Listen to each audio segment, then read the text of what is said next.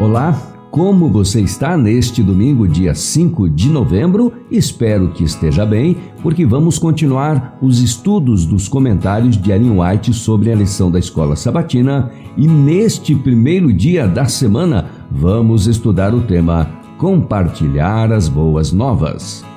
A primeira obra de Cristo na terra, depois de sua ressurreição, foi convencer os discípulos de seu imutável amor e terna preocupação com eles, para lhes mostrar que era seu vivo Salvador que havia quebrado as correntes do túmulo e que não mais podia ser retido pelo inimigo, a morte, e para revelar que tinha o mesmo coração de amor de quando andava com eles como seu amado Mestre, apareceu a eles várias vezes queria estreitar ainda mais os laços de amor com eles.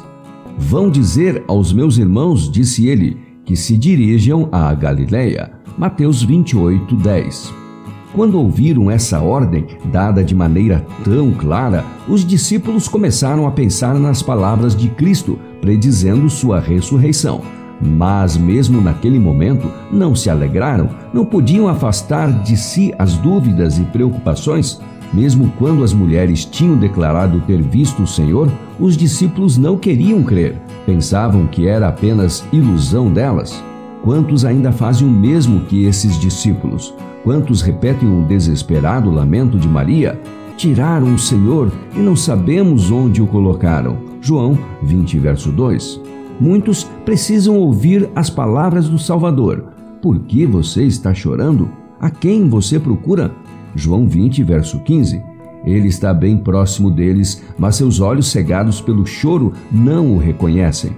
Ele fala com eles, mas não compreendem. Ah, se a cabeça baixada se erguesse, se os olhos se abrissem para vê-lo e os ouvidos escutassem sua voz, vão depressa e digam aos seus discípulos que ele ressuscitou. Mateus 28, 7. Convide-os a olhar não para o sepulcro novo de José, fechado com uma grande pedra e selado com um selo romano. Cristo não está lá. Não olhe para o sepulcro vazio. Não se lamente como os que estão sem esperança e desamparados. Jesus vive, e porque ele vive, nós também viveremos. De corações agradecidos, de lábios tocados com o fogo sagrado, ressoe o alegre cântico. Cristo ressuscitou, ele vive para interceder por nós. Apegue-se a essa esperança e ela o firmará como uma âncora segura e provada. Creia e você verá a glória de Deus. Devemos cultivar a bondade e a cortesia no contato com aqueles a quem encontramos. Procuremos sempre apresentar a verdade de maneira fácil. Essa verdade significa vida e vida eterna para o recebedor. Estudem, portanto, para passar fácil e cortesmente dos assuntos de natureza temporal para os espirituais e eternos.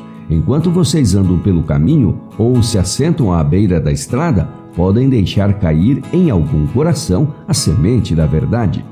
Há trabalho a ser feito para o Mestre. Há pessoas que podem, por nossa influência, ser levadas a Cristo. Quem está pronto a se empenhar nessa obra de todo o coração?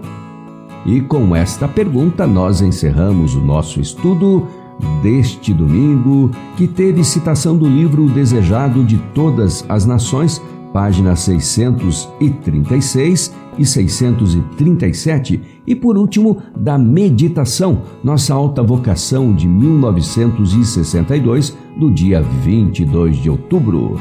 E amanhã é segunda-feira e vamos estudar o tema um fundamento profético. Então, eu te espero amanhã.